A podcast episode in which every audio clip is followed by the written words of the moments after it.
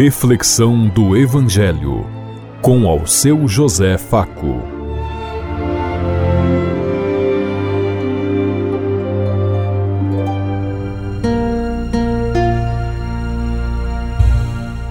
Paz e bem a todos os ouvintes da Rádio Construtiva e todas as emissoras em sintonia conosco e o povo que nos ouve.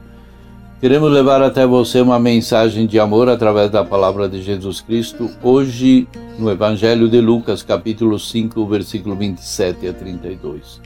Sábado, 25 de fevereiro de 2023. Que a graça e a paz de Deus Pai, Deus Filho, Deus e Espírito Santo vos ilumine nesse dia e seja uma boa notícia para todos.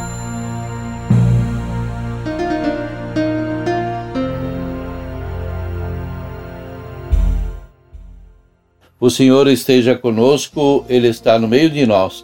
Proclamação do Evangelho de Jesus Cristo, narrado por São Lucas. Glória a vós, Senhor. Naquele tempo, Jesus viu um cobrador de impostos chamado Levi sentado na coletoria. Jesus lhe disse: Segue-me. Levi deixou tudo, levantou-se e o seguiu. Depois Levi preparou em casa um grande banquete para Jesus. Estava aí grande número de cobradores de impostos e outras pessoas sentadas à mesa com ele.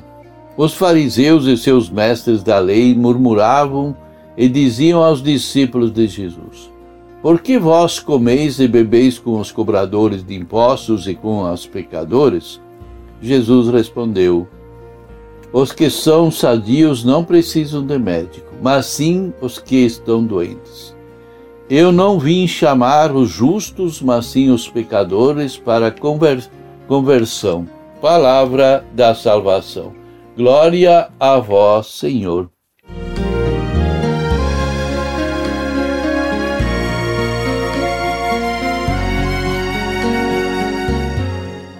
Jesus Cristo veio ao mundo para nos revelar o grande amor de Deus Pai para com cada um de nós e nos fazer participar do reino do céu, cuja porta é a sua misericórdia.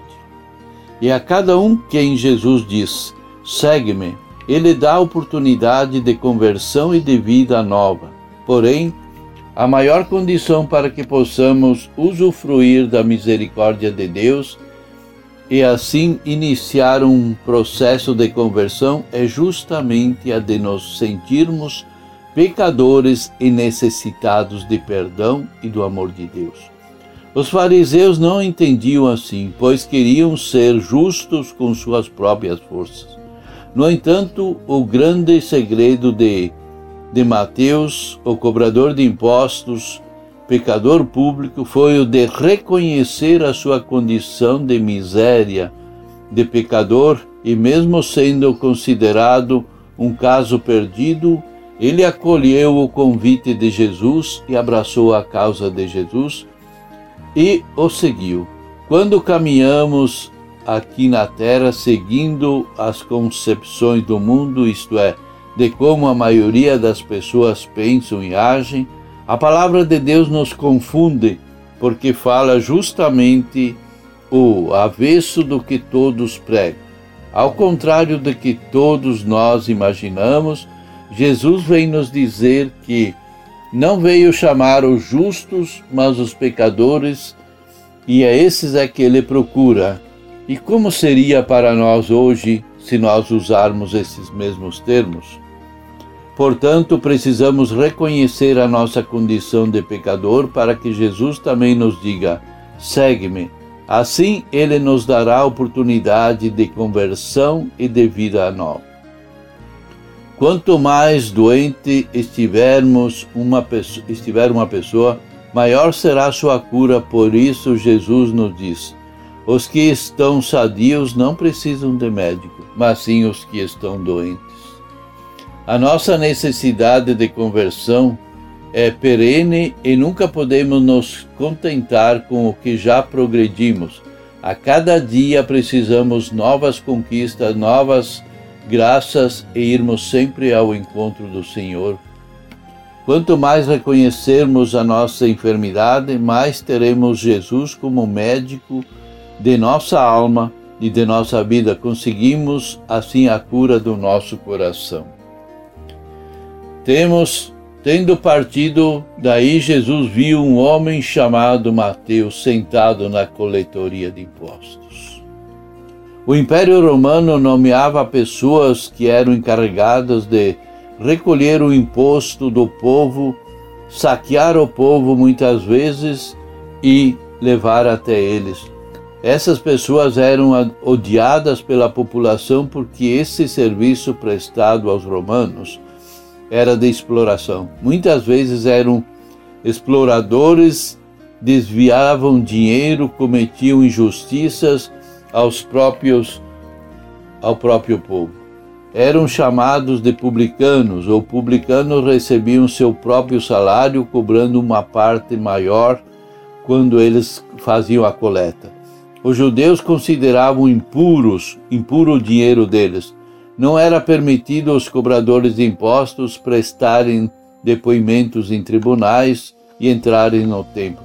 Pela lei, eram considerados pecadores públicos. O Evangelho quer nos ensinar que o centro da missão de Jesus é buscar os que estavam perdidos. E entre eles estão os cobradores de impostos. É um convite para rompermos com qualquer preconceito que deixa alguém fora do reino de Deus. Ora, acontece que Jesus estava na casa de Mateus sentado à mesa. Parece que o nosso personagem não era pobre, porque ele deu um banquete em sua própria casa para Jesus e o recebeu. Jesus é a favor da frase todo mundo juntos e misturados. No tempo das comunidades de Mateus, os judeus viviam separados dos pagãos e dos pecadores e não comiam com eles em suas mesas. O Evangelho quer nos ensinar que a missão das comunidades era oferecer um lugar aos que não tinham lugar. Mas essa nova lei não era aceita por todos. Em algum algumas comunidades as pessoas viviam o paganismo, mesmo sendo cristãos, não eram aceitos nas mesmas mesas.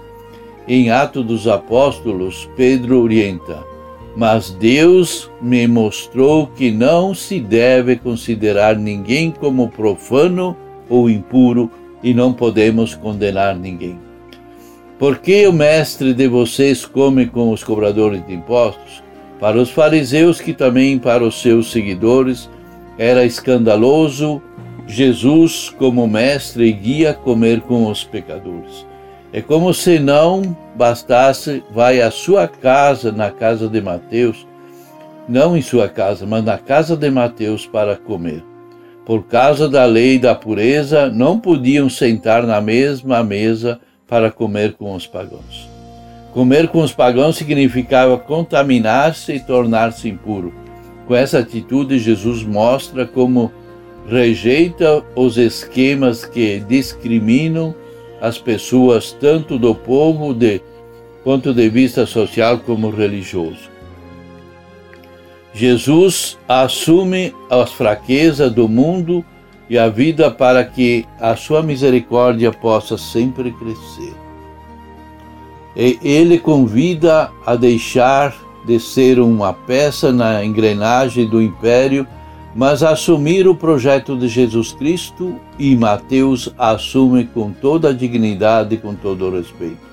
Jesus deixa claro que o verdadeiro sentido da lei só é entendido a partir da prática da misericórdia. Por isso temos que estar sempre atentos para assumirmos o projeto de Deus com vida e dignidade. Você também se considera um enfermo necessidade, necessitado da cura de Jesus? Você já experimentou levar Jesus para a sua casa para almoçar, para jantar com você? O que seus amigos são também, são também doentes e precisam de Jesus? Pensemos em tudo isso enquanto eu lhes digo. Até amanhã, se Deus quiser. Amém.